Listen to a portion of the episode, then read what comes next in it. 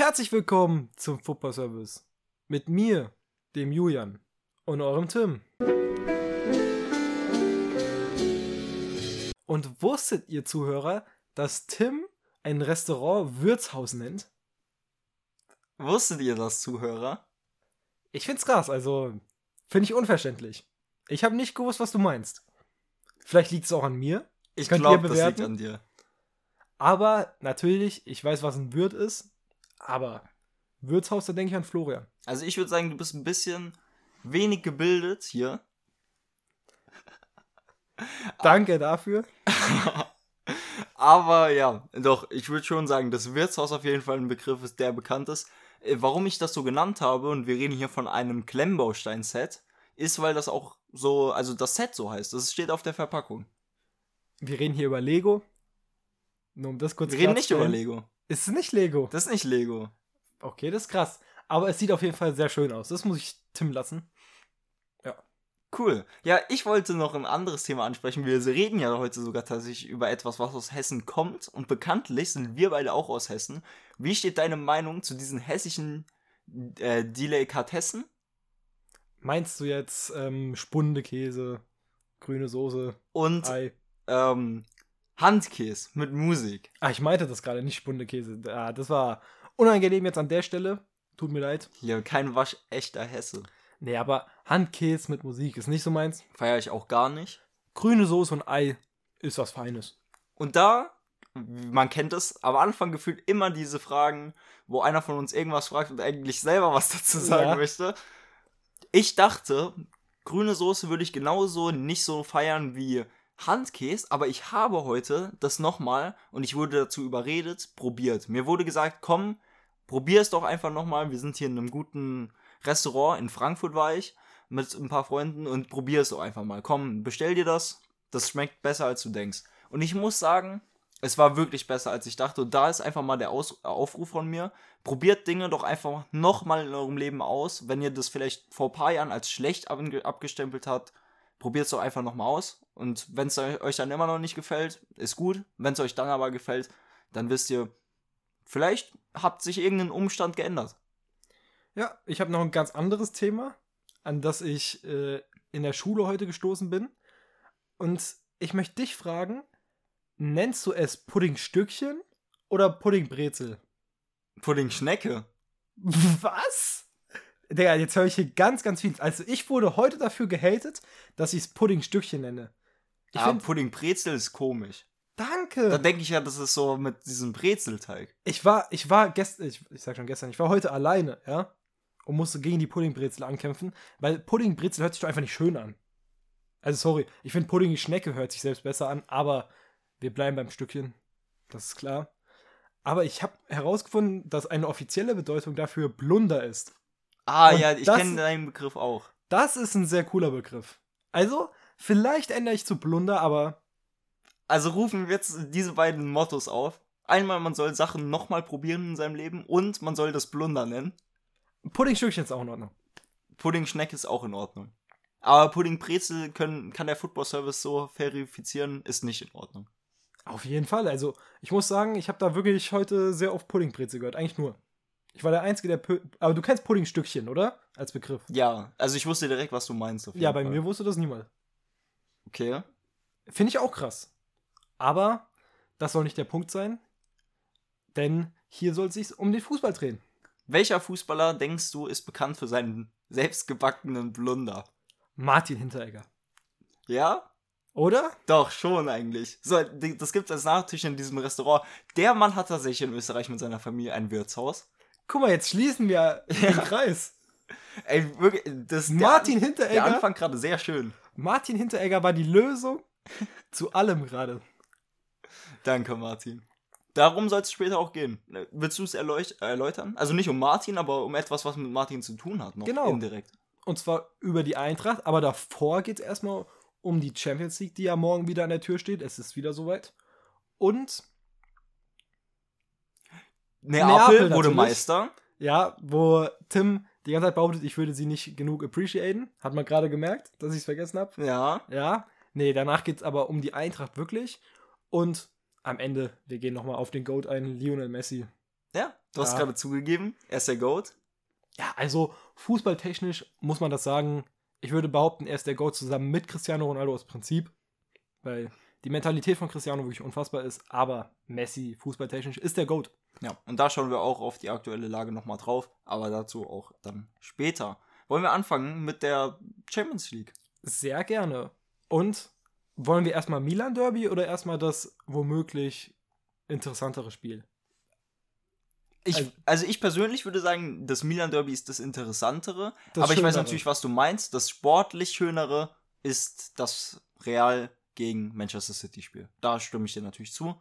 Aber so ähm, romantisch gesehen ist schon das Milan Derby nochmal geiler. Also gerade weil da im anderen Spiel City dabei ist. Nee, kein Disrespect gegen Real, aber sehr viel Disrespect gegenüber Manchester City.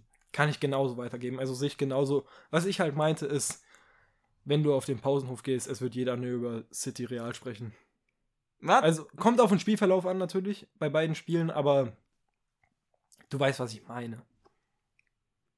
Ja, also wir können gerne mit dem Milan Derby dann anfangen, wenn du das so möchtest. Da habe ich richtig Lust drauf und dass das zustande gekommen ist, finde ich auch richtig schön. Ja, Mein- safe. Meine Präferenz gilt einem Club. Meine Präferenz gilt dem anderen Club. Ja, ich glaube, Zuhörer wissen da ganz genau Bescheid. Aber ich muss sagen, Milan sieht in letzter Zeit besser aus als noch vor ein paar Monaten. Aber ob das gegen Inter ausreicht, weiß ich nicht. Ich fand es gegen Neapel nicht überzeugend.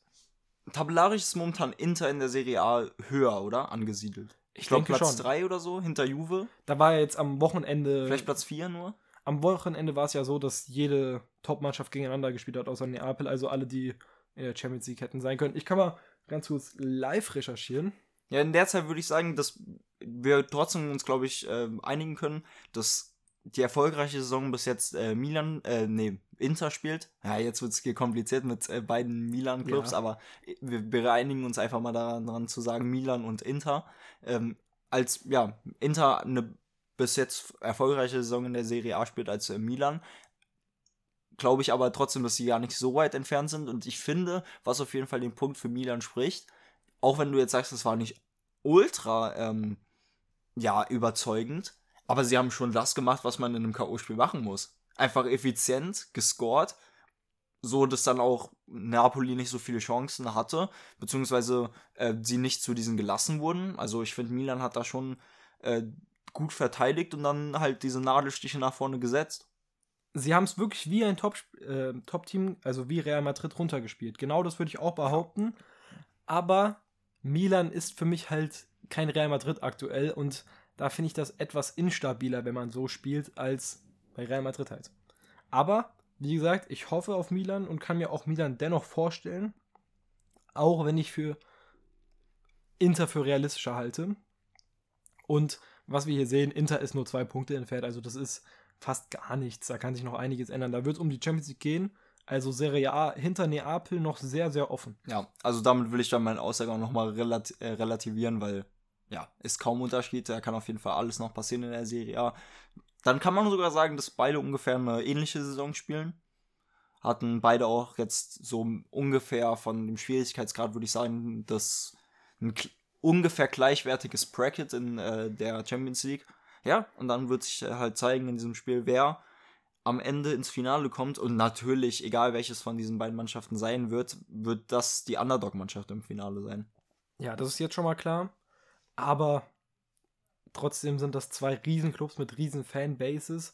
Und ich würde mir einfach wünschen, dass wenn es gegen City gehen würde, dass man das dann gewinnen würde.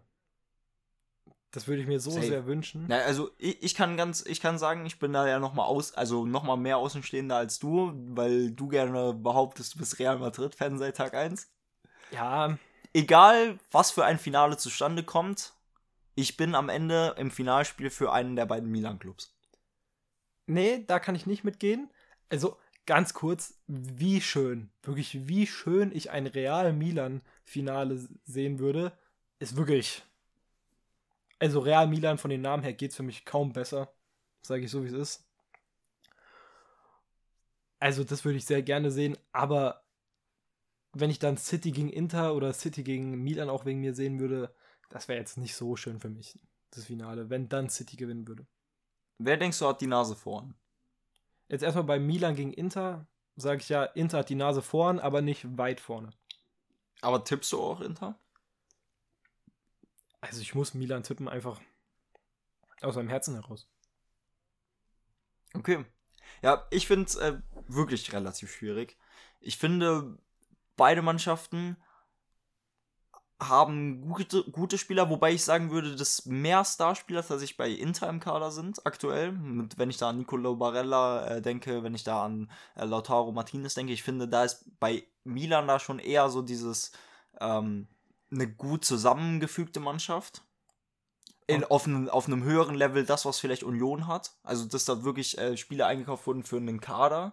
Also, du, du guckst hier gerade so, aber ich meine ja gar nicht äh, so das mit Union Vergleich, sondern ich meine einfach nur, dass dort mehr so zusammen ein Kader gekauft wurde. Ich weiß, was du in etwa meinst. Ich würde immer noch behaupten, dass es jetzt nicht so ein extremes Kadergefüge ist, wie jetzt zum Beispiel bei einem Union. Aber ja, also das sind immer noch halt Individualisten, die halt unfassbar gut sind, aber ich weiß, was du meinst. Okay, natürlich haben wir auf der Seite von Milan auch einen Raphael, äh, Raphael Leao, der absolut überragend ist. Also den habe ich gerade ein bisschen unterschlagen. Und ich denke, am Ende kann dort Milan sich auf jeden Fall durchsetzen. Und ich tippe auch Milan. Ähm, obwohl ich vielleicht, wenn, dann eher für Inter bin.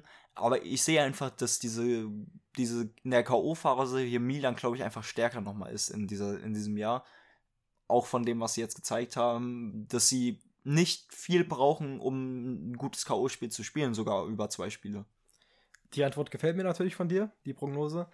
Aber was ich generell hier erwähnen möchte, nochmal, weil wir da gerade waren und wir nicht so oft in der Serie A sind und das sich einfach so mal gehört, weil vor allem Mannschaften, die ins Halbfinale der Champions League kommen, haben immer sehr, sehr starke Spieler, egal wie sie ins Halbfinale kommen. Und da möchte ich einfach jetzt so ein paar Spieler rausheben, die wirklich unfassbar stark sind. Und das ist einmal Nicolo Barella, der wirklich ein Weltklasse-Mann ist. Wirklich Weltklasse. Der würde fast jeder Mannschaft direkt weiterhelfen. Fast, würde ich behaupten, jeder Mannschaft. Ich würde sagen, jeder. Ich finde, das ist in den, also in den beiden Clubs, wenn wir diese Partie nehmen, der größte Star auf dem Platz. Wird im Morgen Nee, so sein. Ich Das sehe ich eben nicht. Äh, Sagst, findest du Leao noch mal krasser? Ich persönlich, weil es natürlich Angreifer, genau, ja. wollte ich auch gerade sagen. Nee, aber Nicolo Barella ist Top 3 äh, Mittelfeldspieler. Safe.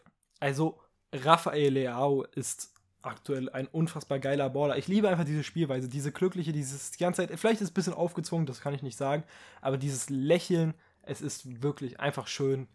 Wirklich Leao, ein Spieler, den ich sehr genieße, wenn ich ihn spielen sehe, sehe ihn nicht so oft spielen tatsächlich, aber wirklich auch ein absoluter Baller und wen man auch bei Milan erwähnen muss, der auch ab und zu mal ein Traumsolo raushaut, letztes Wochenende auch so gewesen, ist Theo Hernandez, der wirklich einfach ein Zug da auf seiner Seite ist, den man nicht Ja, bremsen jeden Fall. kann. Ich bin kein Riesenfan von ihm und verstehe auch die Frisuren oft nicht, aber wirklich, der Mann hat schon. Ich sag auch, also ich weiß nicht, ob es so viele bessere Linksverteidiger der Welt gibt. Ja, da stimme ich dir auf jeden Fall zu. Zu dem Ding davor, ich würde schon nochmal sagen, also Nicolo Barella, ich würde sagen, vielleicht Top 3, vielleicht aber Top 5 Mittelfeldspieler aktuell in der Welt. Ich weiß nicht, ob da Leao bei den Angreifern unbedingt ist. Ob Nee. Leao sogar vielleicht gar nicht mal in den Top 10 unbedingt ist. Aber ich glaube, ich sehe Barella nicht so stark wie du. Das muss ich zugeben. Weil es ist einfach ein Spielertyp, der noch austauschbarer ist, weil er ist unfassbar stark, ja. Aber es ist jetzt nicht so, als wäre er so unique, weißt du, ich meine? Würde ich schon kein- sagen. Ich, ich finde, er der so Mann kann eigenen- fast alles. Hat er so einen eigenen Spielstil, weißt du, ich meine? Weil, Es, es fällt schon bei ihm auf, dass er auf jeden Fall ein Spieler ist, obwohl er nicht die äh, allergrößte Körpergröße hat, schon trotzdem auch noch Drang nach vorne hat. Und dann, wir reden ja oft von diesen Kevin De Bruyne Flanken aus dem Halbfeld. Wenn solche Flanken auf ihn kommen und das, die werden oft dann von Bastoni tatsächlich gespielt, die dann so ein bisschen einen überlappenden Innenverteidiger auf links haben mit dieser Dreierkette. Ähm, die Bälle dann wirklich in diesen ähm, Ende, Endkante vom 5-Meter-Raum dort ankommen und der die dann verwandelt. Also ich glaube, das ist vielleicht unique, weil das schon eher weniger Achter so extrem, mit so einem extremen Zug zum Tor machen. Und er wurde jetzt innerhalb seiner Karriere immer weiter offensiver. Das stimmt. Und ich finde es halt einfach, ich finde es sehr krass, dass er jetzt so offensiv spielt. Aber weil wir ja auch schon ihn hinten weiter gesehen haben, ist wirklich für mich ein Spieler, der alles kann. Wollte ich auch gerade sagen. Er ist auf jeden Fall ein Alleskönner. Das kann man auf jeden Fall behaupten. Und ich muss sagen, ich habe jetzt generell nochmal nachgedacht. Ich würde behaupten, dass Milan nochmal mehr krassere Individualisten hat, aber der insgesamte Kader noch stärker ist von äh, äh, Inter. So. Aber wirklich, Maignan, aktuell der beste Torwart der Welt. Ganz aktuell. Weiß ich nicht, ob ich mitgehen kann. Ganz aber frech habe ich das jetzt so hier behauptet. Guter Torwart. Aber er ist aktuell ist er der Beste der Welt. Weiß ich nicht. Dann hat man halt natürlich Theo Hernandez. Ja, also würde ich sogar hundertprozentig sagen mit Magnon. Kann ich nicht mitgehen. Und Leao. Das ist halt einfach wirklich brutal. Aber das Problem ist, dass das sich nicht durch den ganzen Kader zieht, muss man sozusagen. Also ein Giroud in allen Ehren, der macht es auch auf jeden Fall ganz gut, aber ich sehe jetzt von dem Rest der ersten Elfen nicht die Qualität unbedingt. Also Giroud und Jeko, ist das, das ist so nice. Das ist wirklich cool, aber ich würde sagen, Giroud ist aktuell nochmal besser als Jeko. Aktuell. Insgesamt Jeko auch einer der unterbewertesten Spieler aller Zeiten. Jeko auch, habe ich auch ein Herz für, aber aktuell Giroud macht das schon wieder ganz ordentlich. Ja, verstehe ich, wo du herkommst. Ich will mich da jetzt nicht unbedingt festlegen. Ich finde, beide machen das einfach sehr, sehr ordentlich. War ja auch dann, da kommen wir auch dann nochmal dazu, äh, die Rede davon, dass wir jetzt tatsächlich drei sehr alte Stürmer haben in dem Champions League Halbfinale. Einmal mit Benzema, äh, Jeko und Giroud, die auch alle eine super wichtige Rolle für ihre Vereine spielen. Das stimmt natürlich.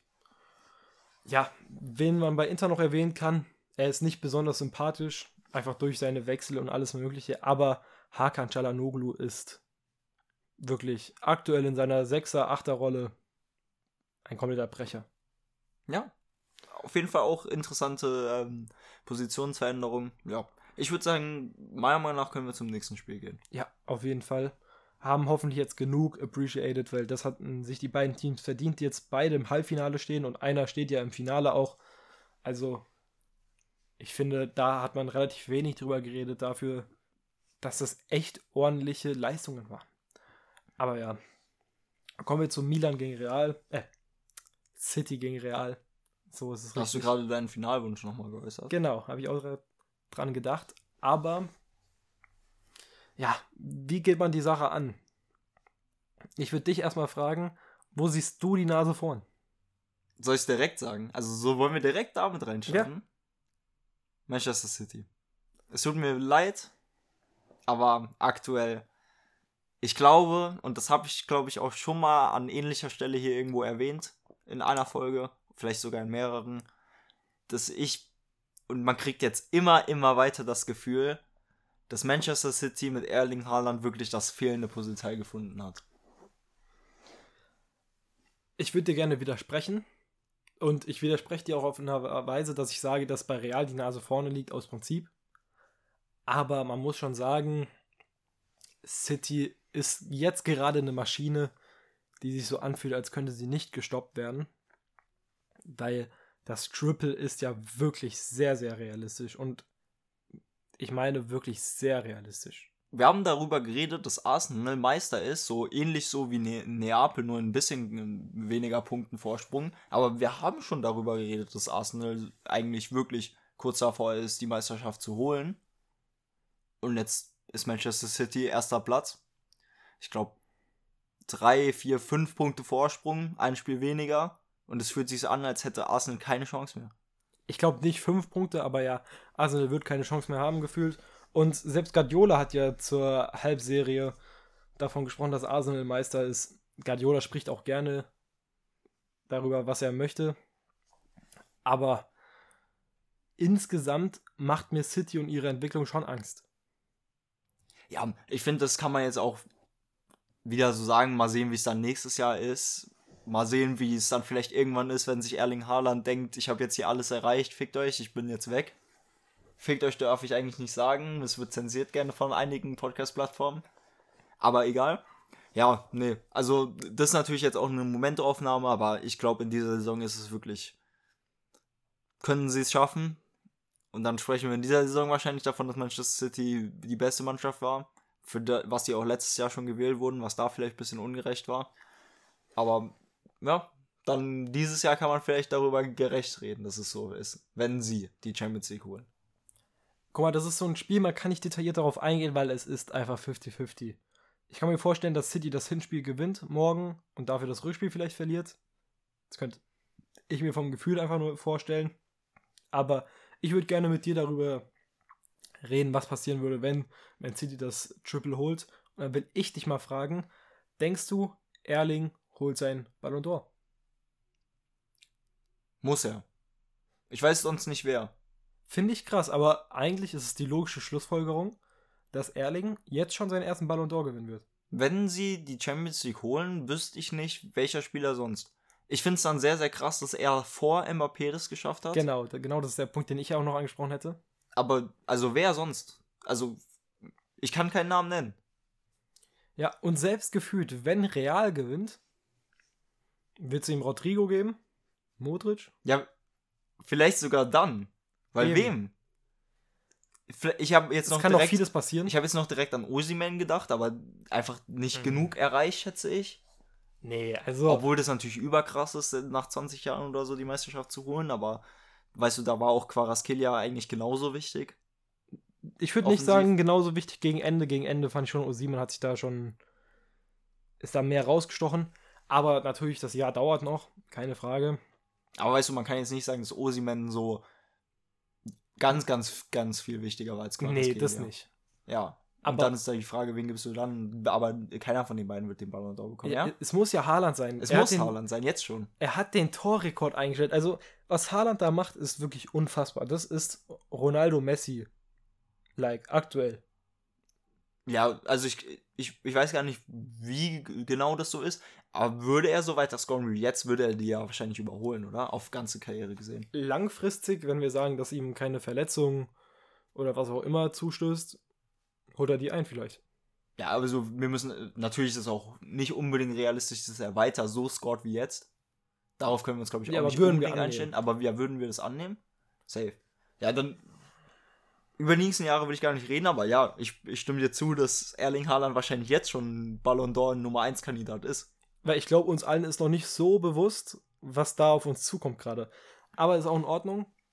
Aber wenn sie die Champions League gewinnen, safe. Da muss. Wir sind noch im Spiel und ich sage so, wie es ist. Real Madrid muss das einfach holen, um den Fußball zu retten. Ja, also ist auch noch ein Finalspiel, aber klingt natürlich noch unwahrscheinlicher, dass es einer von den Milan-Clubs gegen äh, Manchester City macht. Ich möchte deine Reaktion auf ein Szenario. Jetzt noch ein Szenario. Ja? Ich, ich will ganz kurz Ja. noch sagen, bevor Mhm. du damit anfängst, ich finde, ich, ich, ich freue mich gleich darauf. Ich, ich bin gespannt, was du gleich Darauf sagst. freust du dich nicht. Okay. ähm, aber tatsächlich finde ich es gut, dass du es angesprochen hast. Gerade hört sich an, als wäre ich der größte Manchester City-Fanboy, deswegen will ich das jetzt nochmal erwähnen. Ja, dann Man- freust du dich gleich. Du hast, du hast, du hast natürlich recht, dass obwohl man so das Gefühl davon hat, dass Manchester City momentan unschlagbar ist, man natürlich Real Madrid nie unterschätzen darf. Das hast du noch angesprochen, das wollte ich noch mal erwähnen, damit es sich jetzt nicht so anhört, als ob ich denke, dass äh, Real Madrid keine Chance hat. ja. Das Szenario, was ich jetzt unbedingt erwähnen möchte, ist einfach. Also, das willst du gar nicht hören. Ich will es auch gar nicht aussprechen, eigentlich. Aber, angenommen, Bayern holt die Meisterschaft. Okay. Jetzt noch. Ja, kennen wir ja. Den Pokal gewinnt RB Leipzig. Das wäre das Schlimmste für mich. Egal, was du jetzt sagst, es gibt nichts Schlimmeres als das für mich. Man City gewinnt die Champions League. Man City gewinnt den FA Cup. Man City gewinnt ähm, die Champions League oder Premier League, halt das, was ich noch nicht gesagt hatte. Ist jetzt ein bisschen scheiße. Stell dir mal vor, das Szenario stößt ein. Ja, wollen wir es dann einfach sein lassen? Schalke steigt noch ab. Wollen, Ich weiß nicht, du hast keine Be Verbindung, glaube ich, so krass dazu, aber. wollen wir dann die letzte Folge machen, wenn das kommt? Also, Real Talk, gerade ihr als Eintracht Frankfurt-Fans werdet ja alle eine Woche nicht ansprechbar sein. Also, dieses Finale hat wirklich, es ist wirklich do or die mäßig, das Potenzial, eine der geilsten Nächte deiner Zeit zu werden oder einer der schlechtesten Nächte deiner Zeit. Willst du damit den Übergang schießen? Willst du? Eigentlich sind wir ja bei Ja, Neapel. eigentlich kommt dann Neapel. Du hast den gerade so perfekt hingebracht, weißt du, wie ich meine? Ja, also du wolltest Neapel davor, mir ist es egal. Ja, komm, wir müssen diesen Übergang jetzt nehmen. Neapel kommt danach, haben wir versprochen, aber wird auch na natürlich kommen. Wir müssen erst zur Eintracht. Jetzt hast du diesen Übergang gemacht. Ja, safe, safe, safe. Also, das kann eine super Nacht werden, vor allem auch nach diesem Frust, den man erst so ein bisschen nach der Hinrunde, äh, nach der Rückrunde bekommt, so sich aufgebaut hat. Aber das kann natürlich, und jeder Eintracht-Fan, würde ich sogar sagen, hasst Red Bull, kann ganz, ganz schmerzhaft werden. Was denkst du oder was für ein Gefühl als Außenstehender hast du momentan von Eintracht Frankfurt? Das ist eine sehr gute Frage. Ich muss erstmal sagen, das ist jetzt ein bisschen so Selbstlob und sowas, aber ich meine, du warst da ja auch in meinem Boot.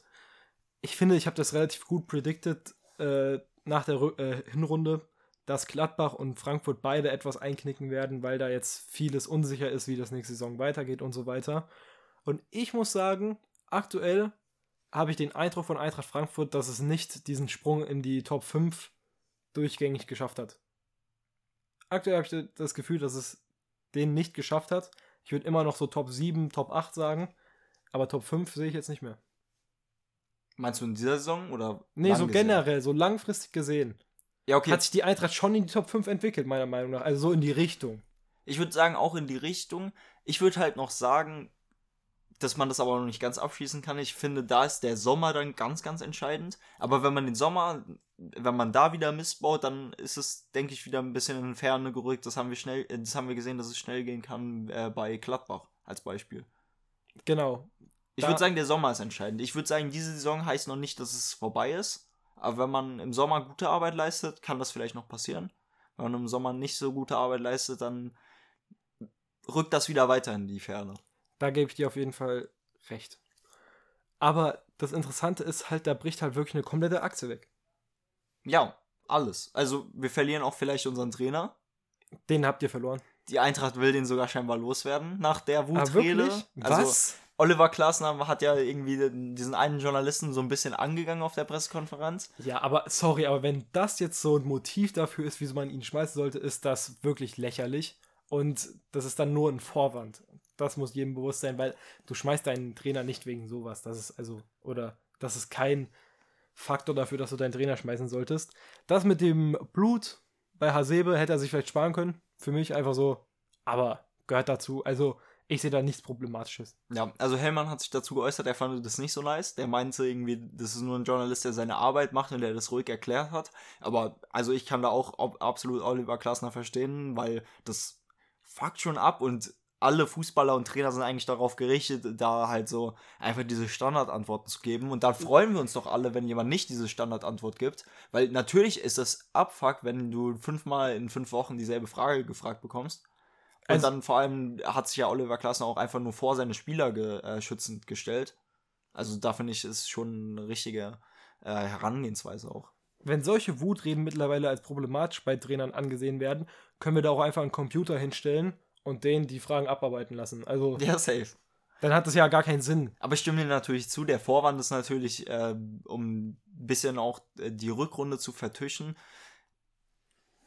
Weil an der Rückrunde wird es am Ende liegen. Jetzt ist sogar die Frage, ob man, und jetzt komme ich zu, vielleicht zu meiner Wutrede, ich habe auf Twitter gepostet, wer Klaassen herausfordert, hat die Eintracht nicht verstanden. Und Inwiefern? die Meinung habe ich auch. Weil die Eintracht ist ja bekannt dafür, diese Diva zu sein, diese launische Diva. Wir verlieren halt mal ein paar Spiele, wir gewinnen mal. Das ist alles so.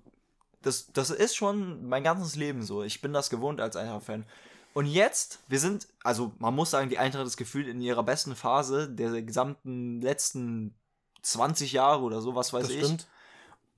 man ist jetzt zum zweiten Mal mit Oliver Glasner in zwei Jahren in einem Pokalfinale und man redet darüber, ob man Oliver Glasner vor dem Pokalfinale entlassen soll. Ja, das ist verrückt. Das sehe ich auch gar nicht.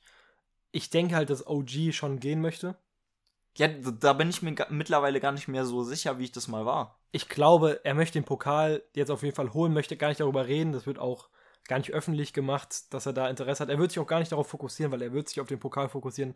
Er hat natürlich auch was für die Eintracht übrig, keine Frage. Das geht ja nicht darum, dass er die Eintracht nicht schätzt und liebt, sondern es geht einfach darum, dass er wahrscheinlich Karriere noch weitermachen möchte. Und also sowas wie Tottenham finde ich da einfach für ihn sehr interessant. Ja, verstehe ich auch. Ich weiß halt nicht, ob diese Angebote jetzt noch unbedingt auf dem Tisch sind. Das Angebot von der Eintracht soll scheinbar jetzt so äh, rückgenommen geworden sein.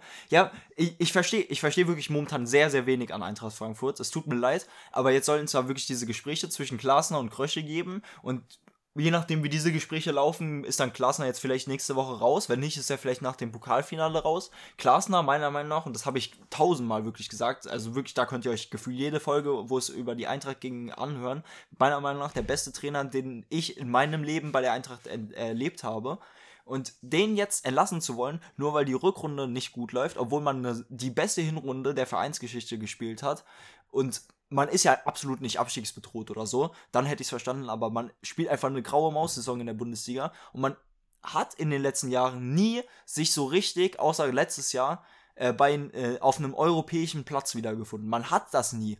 Das bedeutet ja wirklich, dass Oliver Glasner so gute Arbeit geleistet hat, jetzt vor allem auch in der Hinrunde, dass diese, dass diese ähm, Anforderungen so weit auseinandergegangen sind von der Realität, dass Oliver Glasner jetzt an seinem eigenen Erfolg erstickt bei der Eintracht, weil dort irgendwelche Leute denken, dass die Eintracht jetzt größer ist, als die Eintracht wirklich ist. Und es ist nicht selbstverständlich, dass die Eintracht jedes Jahr auf einem äh, europäischen Platz ist, obwohl du gesagt hast, ähm, sie arbeitet sich dahin, wo ich ja auch hin, äh, hinstimme, aber diese, dieser Weg dorthin heißt nicht, dass es jedes Jahr so sein muss. Und man ist halt wieder in einem Pokalfinale und man redet darüber, den Trainern zu entlassen.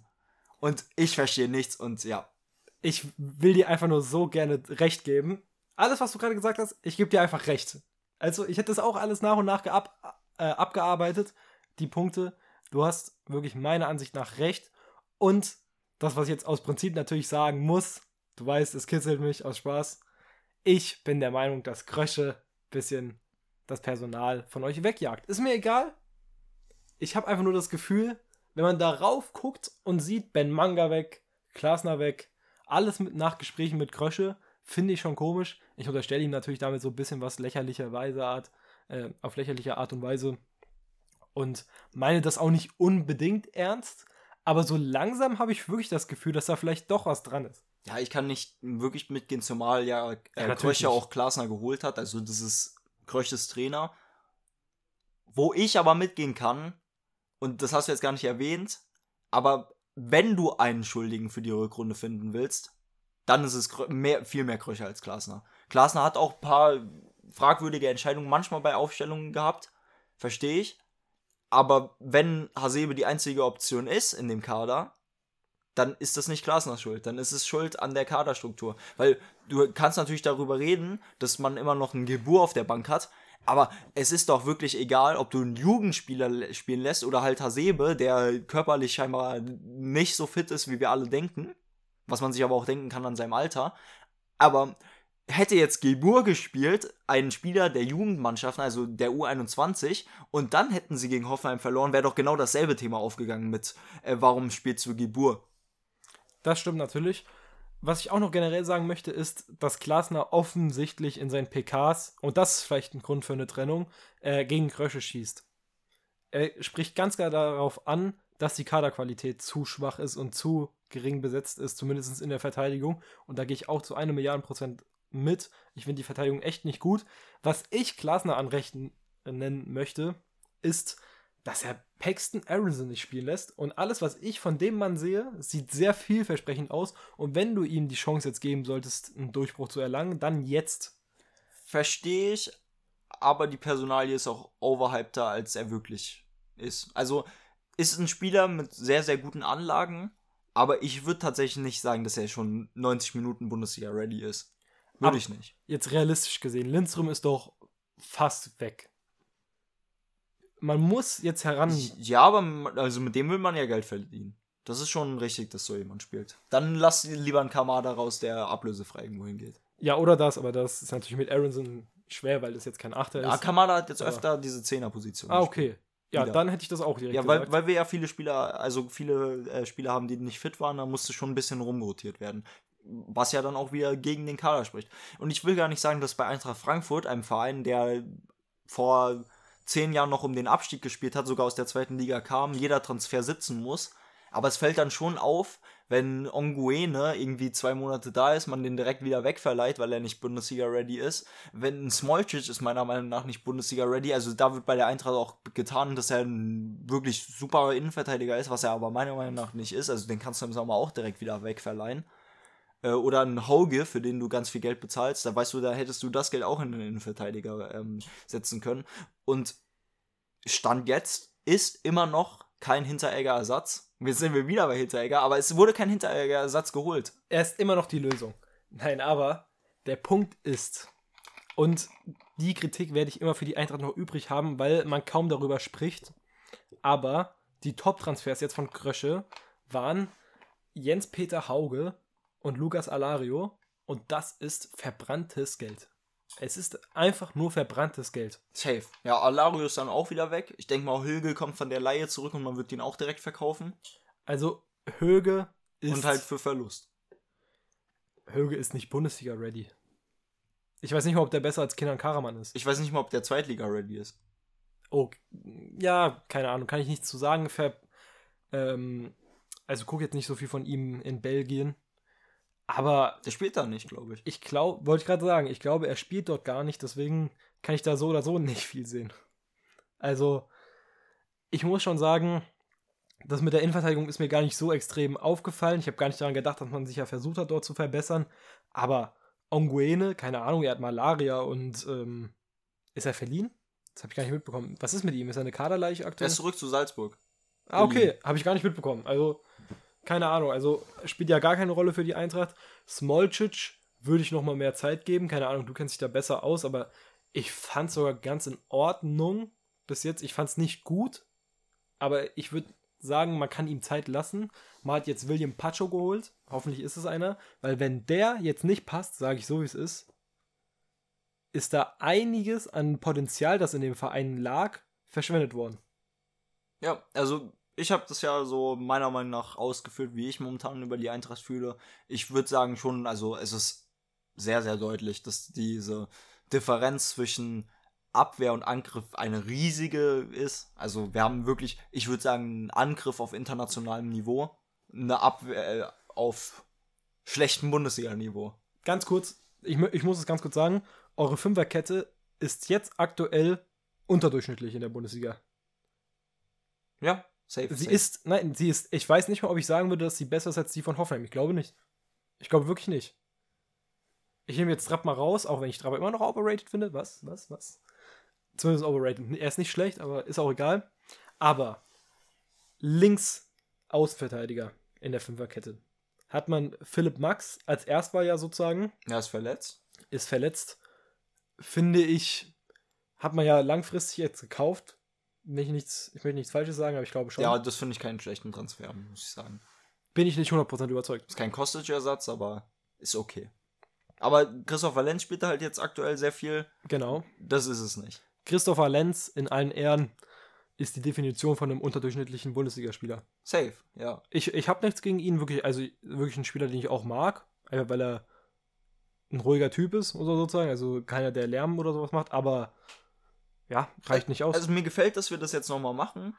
Und wir können gleich weitermachen, aber ich will nur sagen, dass äh, das Ergebnis davon sein wird, dass es ja eigentlich offensichtlich ist, dass man mit diesem Kader nicht um die Champions League Plätze spielen kann. Ja, man muss da komplett äh, Kern sanieren in der Verteidigung zumindest.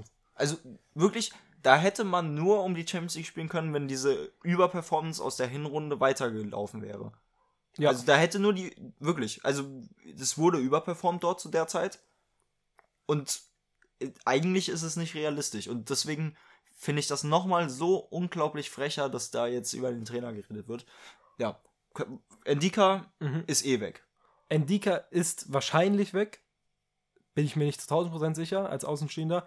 Aber bei Endika ist auch das Problem, dass er ein von den Anlagen her unfassbar guter Verteidiger ist, der es auch schon gezeigt hat, dass er es ist. Nur er braucht diese Stabilität in der Nähe von ihm er alleine kann nicht eine Fünferkette zusammenhalten. Im Gegenteil, er bricht mit ein. Stimme ich 100% zu. Und da haben wir Hasebe im Spiel. Aber Hasebe grenzt halt jetzt an den 40 Jahren und kann einfach nicht jedes Spiel spielen. Hasebe in allen Ehren. Du wirst ihn noch mehr lieben als ich, aber auch als Bundeslegende schätzt man ihn so krass. Aber jetzt langsam, das ist wirklich das Normalste der Welt. Das liegt auch nicht daran, dass Hasebe irgendwie. Also Hasebe, das ist eine der krassesten Leistungen überhaupt mit 39 noch so eine wichtige Rolle zu spielen, aber es ist langsam vorbei.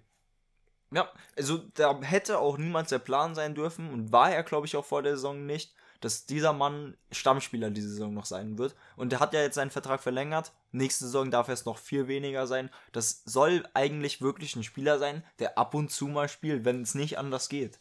Den kannst du mal in der 88. Minute reinschmeißen, äh, wenn du Erfahrung brauchst irgendwie. Ja. Keine Ahnung. Und dieser Mann wird aber jetzt gerade als Stammspieler gebraucht bei Eintracht Frankfurt, weil eben, wie du gesagt hast, die restliche Innenverteidigung sonst einfach nicht sicher ist. Genau. Was man noch erwähnen kann, wer auch aktuell Innenverteidigung spielt, halt links als Linksfuß, ist auch Christopher Lenz. Und ja, das war in das, der, das will ich gar nicht bewerten, weil es notgedrungen das ist. Das möchte ich nur erwähnen, weil man damit sieht, wie dünn es da hinten besetzt ist dafür, dass man mit einer Fünferkette spielt. Aber ja, zentral hast du dann Hasebe, da kann Smolcic spielen, manchmal spielt da Jakic. Keine Ahnung. Ich würde sagen, ja, also da sehen wir alles nicht so richtige Innenverteidiger. Tuta ist vielleicht noch ein richtiger Innenverteidiger, wo ich sage. Der spielt rechts, aber ja. Der, der, der spielt rechts. Der hat während dieser äh, Überperform-Phase auch überperformt, sich aber jetzt wieder verschlechtert. Tuta, ich bin seit Tag 1 einfach kein Fan. Ich weiß, ich würde schon behaupten, er hat Bundesliga-Niveau, aber viel mehr hat er dann auch nicht. Ja, also ist auf jeden Fall ein Spieler, von dem ich sehr viel Frust in das letzter Zeit ich. habe. Und es gibt einen Spieler, der wird in Eintrachtkreisen sehr, sehr gemocht. Das ist der Partner an der eins weiter rechts, auf der rechten Außenbahn. Aurelio? Der wird in Eintrachtkreisen sehr, sehr gemocht. Und ich krieg wirklich einen Krampf. Er hat in den ersten Spielen Tore geschossen. Aurelio Buta hat in den ersten Spielen Tore geschossen. Und ich dachte, das wäre wirklich, wirklich so ein Traumding, Traumtransfer. Und jetzt jedes Mal, wenn er irgendjemanden im Strafraum verteidigen muss, habe ich die Angst meines Lebens. Wir haben es in der Champions League gesehen mit diesem Osiman, wo er einfach den Ball wegschlagen möchte und dabei Osimans Bein trifft, einen Elfmeter verschuldet. Und jetzt im letzten Spiel, ich habe gerade diese Szene nicht mehr ganz vor Augen, aber da war auch irgendwie sowas, wo ich dieses Handspiel gegen Stuttgart im Pokal, wo ich dachte, du bist einfach nur ein Vollidiot, wo man dann Glück hatte, dass Girassi am Ball war vorher. Ich muss das jetzt hier kurz erwähnen weil ich wirklich darüber nachgedacht habe. Und wegen Aurelio Buta habe ich auch überlegt, ob ich den ganzen Eintracht-Kader vielleicht gar nicht mehr mag.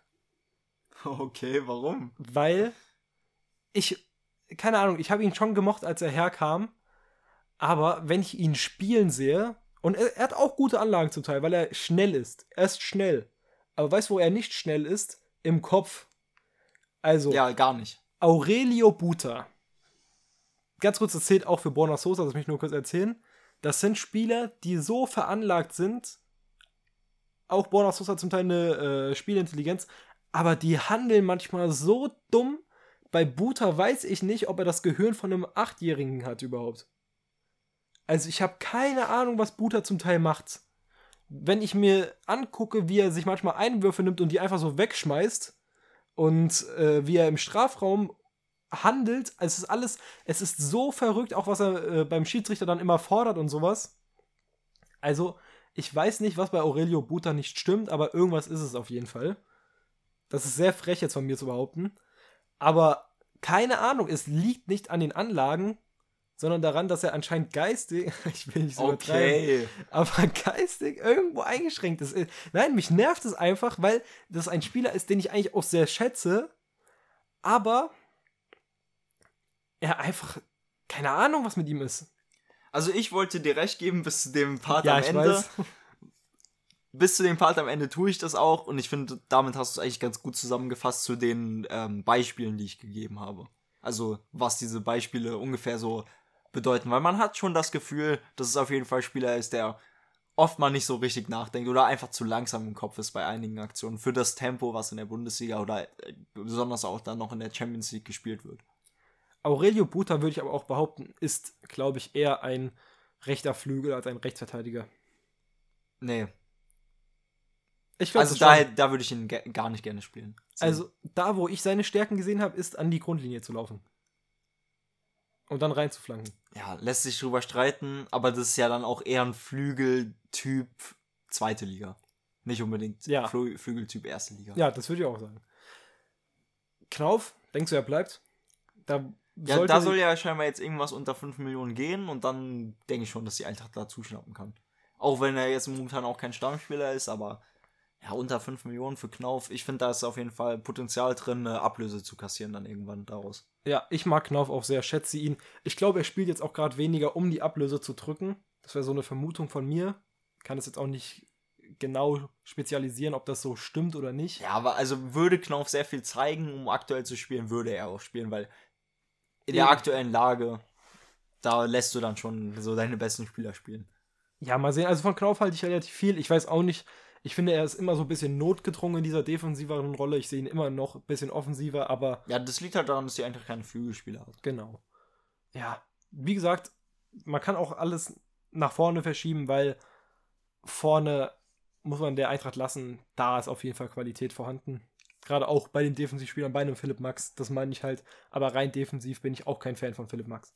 Zum Beispiel. Jetzt einfach nur als Beispiel, damit, was ich meine. Mein letztes Wort wäre vielleicht noch, baut für nächste Saison einen Viererkettenkader. Ich kann das nicht mehr. Ich würde einfach nur behaupten, ihr braucht ein paar sehr viele, sehr gute Spieler. Ja, für die Verteidigung. Dann Dann zu Neapel. würde ich jetzt zu Neapel gehen. Und ich weiß nicht, du hast es als Thema vorgeschlagen. Ich finde es schön, Neapel auch einer meiner Lieblingsmannschaften.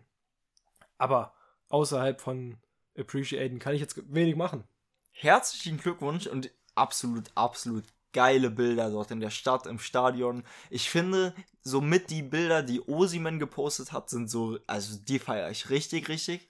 Da, Sehr nicer Insta-Post. da wird einfach gezeigt, was der Fußball bedeutet. So wie, den, wie wir den Fußball leben und wie wir ihn sehen. Das sind solche schönen Bilder, wenn man sich mit dem Fußball identifiziert. Und das ist einfach in Italien so schön, diese Fußballkultur. Es ist wirklich einzigartig schön zu sehen, wie eine Meisterschaft nach 20 Jahren dort gefeiert wird. Ja, und da ist es jetzt auch jedem egal, dass du aus der Champions League rausgeflogen bist. Du hast einfach diese Meisterschaft. Das, was mich an Neapel stört, Ja. wird immer sein, und das wird jeder vergessen haben in zwei Jahren. Du solltest es nicht vergessen. Und das ist dieser Ausschluss von den Auswärtsfans von Frankfurt. Ich find's, ich find's wirklich lächerlich. Ja, also, ja, safe. Das hatte ja auch irgendwas mit der italienischen oder napolitanischen Regierung oder so, also mit der italienischen Regierung oder der napolitanischen Stadtverwaltung oder so zu tun. Ja, also, safe. Bin ich auch kein Fan von, aber ich finde, das ist nicht unbedingt jetzt der Platz, darüber sich zu beschweren, weil man einfach, finde ich, diese Saison appre- appreciaten sollte.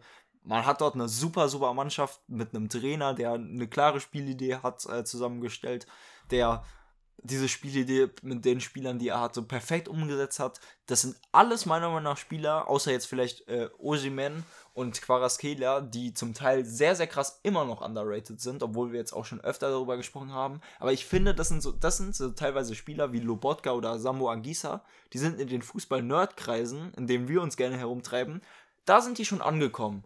Aber in der Rest der Welt nicht unbedingt. Ich gebe dir wieder komplett recht.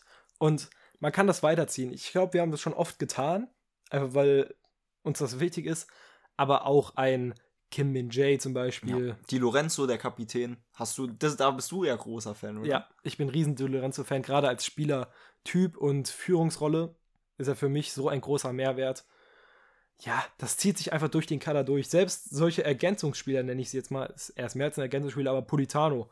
Politano von seinen Anlagen her auch unfassbar starker Spieler. Was ich sehr schade finde, und ich möchte nicht die ganze Zeit sowas Negatives reinbringen, weil du hattest auf jeden Fall recht, dass man das mit der Eintracht jetzt nicht hätte erwähnen müssen. Aber dass Insigne und Mertens jetzt nicht im Kader standen, tut schon ein bisschen weh. Oh ja, safe. Ein Jahr noch. Man hätte es ihnen so gegönnt. Als Backup-Spieler. Safe. Die hätten einfach irgendwie im Kader sein sollen. Keine Ahnung, sch schreibt die ins Trainerteam irgendwie rein. Ja, die hätten schon Backup-Spieler sein können. Ich glaube, dafür hätte die Qualität auch dieses Jahr noch gereicht. Dass sie genau jetzt Meister werden, in dem Jahr, wo die beiden gehen, ist schon schade. Ja, da finde ich es eigentlich ganz gut, dass du es ansprichst. Können wir auf jeden Fall schade finden. Aber Stand jetzt hat Neapel auch so ein bisschen ihre, ihre Legenden. Zumindest für den heutigen Tag. Für Auf die heutige, Fall. für die jetzige Woche. Für zumindest mal bis zum Transfersommer. Ja, und was man halt einfach merkt, und das habe ich auch vorhin, als wir über Inter gesprochen haben, gemerkt, für mich ist das Mittelfeld das Wichtigste im ganzen Team. Natürlich ist es immer die Gesamtheit, aber wenn ich einen, ähm, ja, wie nennt man das, Platz am Spielfeld ausordnen müsste, als das ist der beste, würde ich immer mit dem Mittelfeld gehen, oder beziehungsweise wichtigster. Und das Mittelfeld von Neapel ist einfach brutal gewesen diese Saison. Wirklich, du hast ihn angesprochen und gerade die Eintracht-Fans haben es halt gesehen, was Lobotka diese Saison abgerissen hat. Also ganz, ganz großer Respekt. Wirklich, das war, was er für dann eine Rolle von Luciano Spalletti bekommen hat und wie er die angenommen hat und sie perfektioniert hat, fast schon, ist unfassbar. Also Lobotka, wirklich jemand, über den man fast viel mehr reden muss. Kann ich nur mitgehen. Es wird ein bisschen schade sein, wenn sich diese Mannschaft ein bisschen auflösen wird und es wird notgedrungen es wird passieren. passieren, weil das auch einfach Spieler sind, die nochmal auf einem höheren Niveau spielen könnten, wo da vielleicht auch nochmal höhere Titel, gucken wir auf den Henkelpot, vielleicht irgendwann in den Karrieren noch auffindbar sind. Da denke ich besonders an Osimen. Aber ist ja so der gehypteste Stürmer aktuell dann auf dem Transfermarkt. Und ja, es wird ein bisschen wehtun. Momentan denke ich schon, dass so gefühlt der ganze Kader sich auflöst. Das muss nicht unbedingt passieren. Weiß ich noch nicht. Das denke ich eben nicht, wollte ich gerade erwähnen. Ich finde erstmal geil, dass es so ein zusammengewürfelter Kader ist, geführt mit Kim und Jay, der aus der Türkei kam. Keine Ahnung, Quarazgelia aus Ruben Kazan oder aus Georgien dann wieder und alles. Also ist schon absolut geil zusammengewürfelt. Aber, wenn wir mal wirklich nachdenken und mal davon ausgehen, dass Quarazgelia bleiben wird zum Beispiel, dann wer geht denn neben U7? Lobotka. Denkst Sam du? Sambo Angisa. Lobotka wäre natürlich brutal für einen Liverpool zum Beispiel. Aber Wo ich mich, wenn, wenn, also wenn ich mich festlegen soll und sagen soll, welche Namen ich glaube, dass die sehr, sehr, sehr wahrscheinlich gehen, also so 90% oder so, Osiman und Kim. Hm, also, ich gehe jetzt mal durch. Wir können mal den Kader durchgehen und ich möchte einfach nur dir zeigen, dass da schon sehr viele, die bleiben, drin sind, okay? Einfach den, die erste Elf. so. Aber gehst du nicht mit Osiman und Kim mit? Auch? Ich gehe nur mit Osimen. Ich sage, Meret bleibt. ja, ja. Da wird auch nicht würd- so ein großes Interesse da sein, Ich glaube ich. würde sagen, das ist, wenn auch noch die Schwachstelle vielleicht. Aber also jetzt nicht unbedingt Schwachstelle. Der ist ein bisschen unterschätzt, weil das behauptet jeder. Es stimmt auch irgendwo, aber er ist nicht schlecht. Ist Ja, das will ich, ich will das nicht damit sagen, aber weißt du, sondern er ist wirklich gut, aber er ist nicht so gut wie vielleicht die anderen Stellen im Kader. Das kann man wenn, sagen. wenn du jetzt sagst, 100 Millionen für eine Position, dann gehst du auf die Torwartposition. wie Also, meinst du das? wenn du, wenn du sagst, wir bezahlen richtig, richtig viel Geld im Napoli-Kader für eine einzelne Position, so, ja. dann gehst du mit dem Torwart. Ja, das stimmt. Ja, Di Lorenzo wird bleiben. Ja, ja, Ramai oder Rara, nein, nicht Ramai, sorry. Rarami, so heißt der Mann, denke ich, wird auch bleiben. ja. Könnte auch so ein Atletico-Ding werden. Ja, habe ich auch nachgedacht. Die haben ja. Soyuncu, deswegen ich glaube nicht. Ja. Kim und Jay trennen wir uns ja so ein bisschen. Da glaube ich ja, dass er wirklich gehen wird, weil der wird jetzt so gehypt, auch zu Recht und ich glaube, da gibt es einen Premier League-Transfer zu einem der Top-Clubs. Er war so der Gehalteste mit Quarazgelia und Osimen zusammen. Ja, Zambo Anguissa war halt in der Champions League Gruppenphase unfassbar. Also das war der Spieler, der mir am besten gefallen hat tatsächlich. Aber ganz kurz, der denke ich wird auch bleiben. Auch wenn ich mir bei dem noch eher vorstellen könnte, dass er wechselt als bei anderen. Ich glaube, bei dem, auf der Position gibt es einfach viele Spieler dieses Jahr auf dem Markt. Und da kann es sogar sein, dass er vielleicht bleibt noch eine Saison, weil einfach viele Spieler auf der Position auf dem Markt sind, anders als auf der Stürmerposition. Zambo bei entweder, obwohl dafür ist er zu offensiv wahrscheinlich, aber vielleicht bei den Bayern oder Dortmund? Wäre schon schön. Ich würde ihn gerne in der Bundesliga Ich weiß nicht, ob aktuell Dortmund größer an Napoli ist. Das stimmt natürlich auch. Stimmt. stimmt. Daran habe ich gerade gar nicht gedacht, aber rein theoretisch sind sie es nicht mal unbedingt. Aber ich habe den Und Linksverteidiger. Bayern sucht ja eher einen Sechser, also einen klaren Sechser. Ja, eben. Ganz kurz, ich habe den Linksverteidiger übersprungen. Oliveira, da kann ich mir auch vielleicht vorstellen, dass vielleicht da irgendwas passiert. Mario Rui wird auf jeden Fall bleiben, aber Oliveira vielleicht. Aber ich denke auch nicht unbedingt. Der ja, und ich würde sagen, nicht unbedingt. Und wenn, dann gibt es vielleicht so einen Premier League Mittelklasse-Club. ich glaube, du tust es auch leicht und ich würde jetzt einen Hot Take geben und sagen, dass so auch in diesen, ich nenne es jetzt mal Fußball-Geek-Kreisen, Oliveira der underratedste von allen ist. Ja, In den auch Geek-Kreisen, weißt du, ich meine? ist noch nicht so angesehen. So würde ich Lobotka nennen, aber so würde ich tatsächlich Oliveira gehen, weil Oliveira hat auch unfassbar viel beigetragen zu dieser Meisterschaft. Das möchte ich einfach nur kurz klarstellen, aber ja. Dann Lobotka Zielinski. Ich glaube, wenn Glaub einer ich- von den beiden, wo ich eher sagen müsste, dass er wechselt, wäre es Zielinski. Ja, wollte ich auch sagen. Da könnte ich mir, also Zielinski könnte ich mir auch noch eventuell irgendwie vorstellen. Lozano sehe ich nicht, Politano sehe ich auch nicht unbedingt. Ja, das glaube ich nicht. Ich glaube, das sind, die bleiben bei. Ja. Quarazgelia glaube ich halt auch nicht. Ich glaube, Kvaratskhelia macht, Macht auch noch noch ein Jahr. ein Jahr. ja. Ja, ich glaube, danach ist er weg, aber ein Jahr macht er noch und Osimen ist weg. Ja, Osiman 100%. Also da würde ich mehr als 90% sagen. Ich, nicht unbedingt 100%, weil das kann man nie so richtig sagen, aber da würde ich mehr als 90% geben. Und bei Kim würde ich 90% geben. Ja, also, um das positiv zu beenden, weil wir wieder gerade so ein bisschen negativer geworden sind, obwohl sie Meister geworden sind. Ich glaube zumindest, dass relativ viele bleiben werden. Und es kann natürlich auch sein, dass es so eine Mannschaft ist, die auf einmal in einem Jahr absteigt. So gefühlt, also, oder in zwei Jahren, um es besser zu sagen. Aber ich hoffe, dass sich da jemand festigt oben. Ich dachte, du wolltest nochmal ins Positive gehen. Ich weiß, aber dann ist mir so eingefallen, ja, was denke ich denn so wirklich? Und dann habe ich so, es gibt ja oft diese Mannschaften, die auf einmal aus dem Nichts Meister werden, wir alle gehypt sind und in drei Jahren sind die auf einmal 14. Also ich kann sagen, wenn die Eintracht Meister werden sollte, kann gerne jeder Spieler danach gehen. Ja, na, na. ich würde dann auch ein paar Meisterschaften danach noch nehmen, so ist es nicht. Aber ich nehme also ich nehme ich nehm schon lieber die Meisterschaft, als irgendwelche Spieler zu behalten. Ich weiß, was du meinst. Ja, aber wirklich, ich habe das Ad schon gegeben, sonst hätten sie es natürlich jetzt noch bekommen. Ich würde sagen, wir haben alles gesagt, was man sagen kann. Wirklich aus, also wirklich einfach GG, dickes GG ist einfach schön. Ja, herzlichen Glückwunsch nochmal. Wollen wir jetzt über Messi reden? Und jetzt kommen wir auch nochmal zum Goat. Und da sage ich dir so, wie es ist. Ich glaube, Al-Hilal steht fest. Also wir sehen hier gerade nochmal eine Shitshow des Fußballs. Wurde suspendiert von den PSG-Fans als äh, H-Punkt beleidigt. Äh, hat ein Entschuldigungsvideo gedreht und ist jetzt wieder im Training. Das ist einer der größten Clubs der Welt. Der ein Milliardenunternehmen ist, das so 500 Millionen jeden Sommer ausgibt. Ja, die äh, finanziell unabhängig sind gefühlt. Vielleicht nicht nur gefühlt. Ich finde es einfach, ich finde es, darüber redet ja auch gerade jeder, aber es ist einfach so genial, dass Messi bei diesen ähm, The Best Awards und so in seinem Hemd da sitzt und äh, jetzt bei diesem scheiß Entschuldigungsvideo, ich muss es wirklich so sagen, was er nicht hätte drehen müssen, meiner Meinung nach, äh, da so ein Sakko anhat. Was ich bei Messi liebe, ist mir auch so egal, ich liebe die Reels dazu. Also wirklich, da geht Liebe an Messi raus, dass er immer so sozial inkompetent wirkt.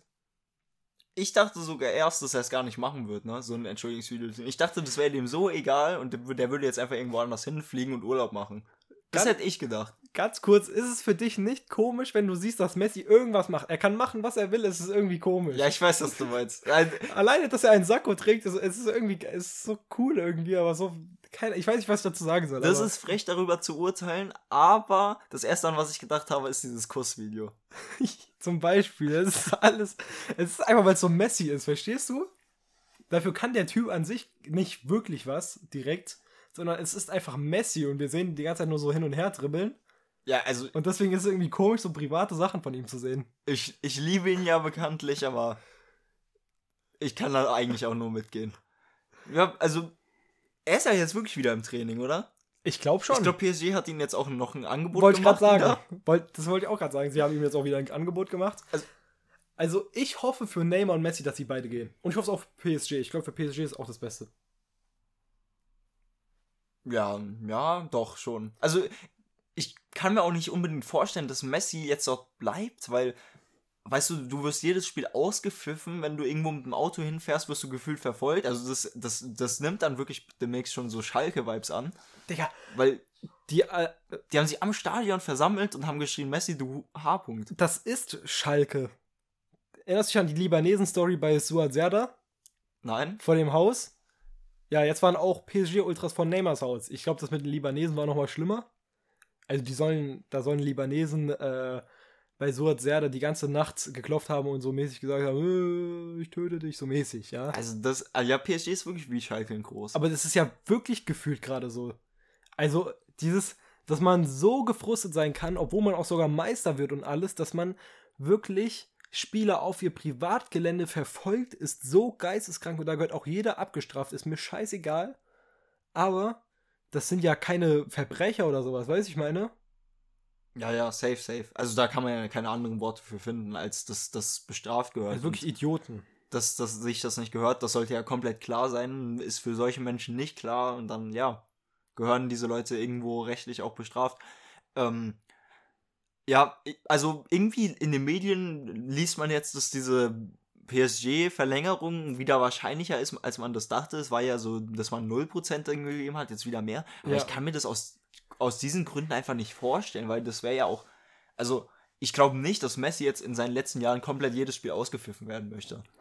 Guck mal, was halt bei PSG die Sache ist, ist, dass es ja ein katarischer Scheich ist, der dahinter steckt.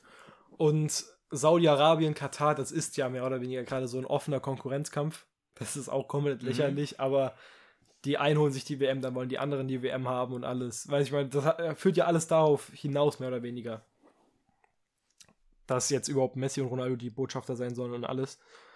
Aber keine Ahnung, also ich glaube nicht, dass das Wirklichkeit wird, leider mit Barca. Wir wünschen uns alle, weil romantisch gesehen ist es das mit Abstand schönste. Aber so wirklich realistisch, welcher Club braucht ihn denn jetzt noch, um es mal hart zu sagen? Also Messi immer noch einer der besten der Welt, auch aktuell, wenn man sich die Scorer anguckt, alles Mögliche. Aber diese Spieleinstellung, dass er nicht so wirklich gegen den Ball arbeitet und alles, glaube ich, ich also ich sehe nicht. Wo soll er hin? Ja, also wir haben ja in der Folge mit den ablösefreien Spielern auch darüber geredet. Und jetzt, eine Woche später, meine ich, gibt es für mich eigentlich nur noch die beiden Optionen. Entweder Al-Hilal, diesen Mega-Vertrag äh, über 400 Millionen, nochmal mehr verdienen als Cristiano oder Barca. Also mehr sehe ich nicht. Ich will jetzt auch nach einer Woche nicht meine Meinung ändern. Ich glaube immer noch, dass diese Barca-Rückkehr sehr wahrscheinlich ist und Barca sehr, sehr viel dafür tun wird. Also man liest da jetzt auch ja immer wieder, Barca verkauft dann alle Spieler und hier Kaderregistrierung, wir kriegen das irgendwie hin. Und Barca ist auf jeden Fall ein Verein, die sind wahnsinnig genug, ähm, Messi da zurückzuholen und so. Ich habe das alles schon erläutert. Ich bleibe auch bei dieser Barca-Geschichte. Äh, Obwohl natürlich schon sehr viel auch für Al-Hilal spricht, aber eine andere Option als diese beiden Vereine sehe ich einfach nicht mehr. Ich bleibe auch bei meinem Standpunkt aus der letzten Episode. Könnt ihr euch gerne anhören, könnt auch gerne ein Like da lassen, ne? Und eine Bewertung. Ihr wisst, wir erwähnen es immer. Wir haben immer noch keine konstruktive Kritik bekommen. Finde ich frech. Aber das soll nicht der Punkt sein, sondern ähm, dass ich einfach mir nicht eingestehen möchte, dass eventuell Messi jetzt am Ende der Saison retired mäßig. Ich finde das schon nee, hart. Aber das wird nicht passieren. Ja. Al-Hilal. Du weißt, was ich meine. Hm. Ich denke, ja, das haben wir noch nicht realisiert, aber am Ende dieser Saison wäre das ja. Also ich bleibe ja bei Barca. Ich weiß gar nicht, ob ich ihn lieber. Ja, natürlich, da sage ich ja. Aber ich weiß gar nicht, ob ich dann lieber ihn bei PSG haben würde. Weil er dann wenigstens noch spielen würde. Ich weiß es nicht. Er wird zu Barca gehen. Ich hoffe es einfach. Aber ich glaube es, wie gesagt, nicht ja, vielleicht kann man nochmal auf Neymar ganz kurz eingehen. Neymar hoffe ich auch nur das Beste, aber bei dem Mann weiß ich auch nicht, wohin soll. Ja, also da weiß ich gefühlt noch weniger. Aber ja, also kann ich mir vorstellen, dass da vielleicht irgendwas aufgeht. Wir kriegen Messi nicht. Neymar. Ich Hast du nicht Lust? Al-Hilal? Oh, oh, das ist natürlich. Weißt du, wenn Messi ablehnt? Das ist natürlich noch was anderes. Ich habe gerade daran gedacht, dass du Bar über Barca gerade sprichst, aber wenn Messi zu Barca doch geht und dann Neymar, Al-Hilal, aber also sorry, aber das macht Neymar nicht. Das macht, ich hoffe einfach, Neymar ist auch so ein begnadeter Fußballer, auch einer der besten, Was? die wir miterlebt haben. Du hast Neymars Karriere mitbekommen und ja, willst mir erzählen, nein, dass er das nicht macht. Ich will nicht, dass er das tut, ja? Du willst es nicht, aber du kannst nein, es mir nicht. Er macht das auch nicht. Also, das kannst du mir nicht erzählen. Ich sag bei Neymar Chelsea. aber Chelsea ist wahrscheinlich wirklich einer der realistischsten Optionen. Ja, wenn nicht, dann ist es so ein Premier League Club, weil ich wer soll ihn mir, sonst bezahlen? Ich würde mir Manu wünschen, dass es irgendwie Manu vielleicht wird, aber ich denke auch nicht Manu, sondern. Oh, Erik Ten Hag will auch so einen Spieler, glaube ich, nicht in seinem Kader. wenn, dann glaube ich wirklich, die einzigen wirklich realistischen Optionen sind ja PSG-Verlängerung, Al-Hilal irgendwas oder vielleicht Newcastle. Ja, Chelsea. Ja, aber Chelsea ist doch so überfüllt, wenn die jetzt auch noch Neymar holen, wäre schon krass. Die hätten, City. die hätten ihn letztes Jahr holen City? müssen. Wäre cool. Eigentlich Wär- Guardiola wär macht cool. sowas. Wäre cool. Neymar, Haaland. Äh, dann ist Fußball vorbei. Wär, also, ich meine jetzt rein, also nicht aus meiner Perspektive, aber sondern für City. Neymar, Haaland, KDB. Unter Guardiola. Dann, dann, Alter. dann ist, ist alles ein Problem. Alter. Dann sehen wir dann nächstes Jahr diese Champions League Gruppenphase mit diesen 20 äh, Champions League Gruppenspielen und wir sehen einfach 20 mal 6-0. Weil aber die gegen Basel spielen. ich glaube, ich glaub, Grealish ist aber tatsächlich, der, der Basel hält gerade ist einfach so, nein, aber Spaß. Jeder weiß, was du meinst. Ähm, ich denke, Grealish ist der, der aktuell besser ins Spielsystem passt, weil er halt gegen den Ball arbeitet und alles. Aber so Neymar dazu noch so, der natürlich brutal. Aber ja, ich hatte eher an Newcastle noch gedacht. Und vielleicht so ein Juventus Turin, aber die können sich den wahrscheinlich eh nicht leisten. Also es gibt nicht so viele Möglichkeiten für Neymar. Bei Neymar bin ich tatsächlich auch sehr gespannt. Neymar, Messi, sehr offene Themen.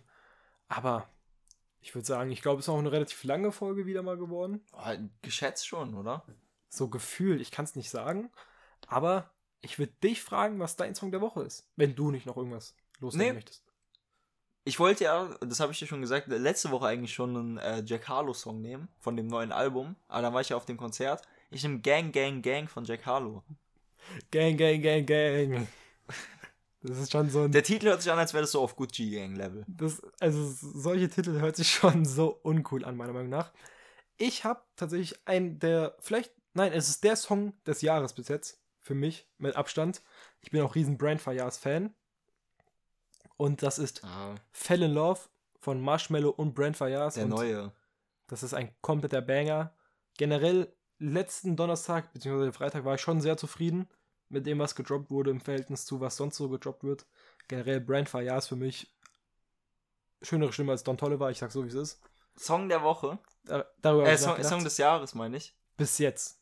Ja, nee, dafür ist der Song zu langweilig. Oha, das ist natürlich hart, dass du das so Ich behauptest. feiere den Song, aber er ist jetzt nicht so, weißt du, nichts Besonderes. Ihr könnt es auschecken und merken, dass Tim hier Scheiße labert.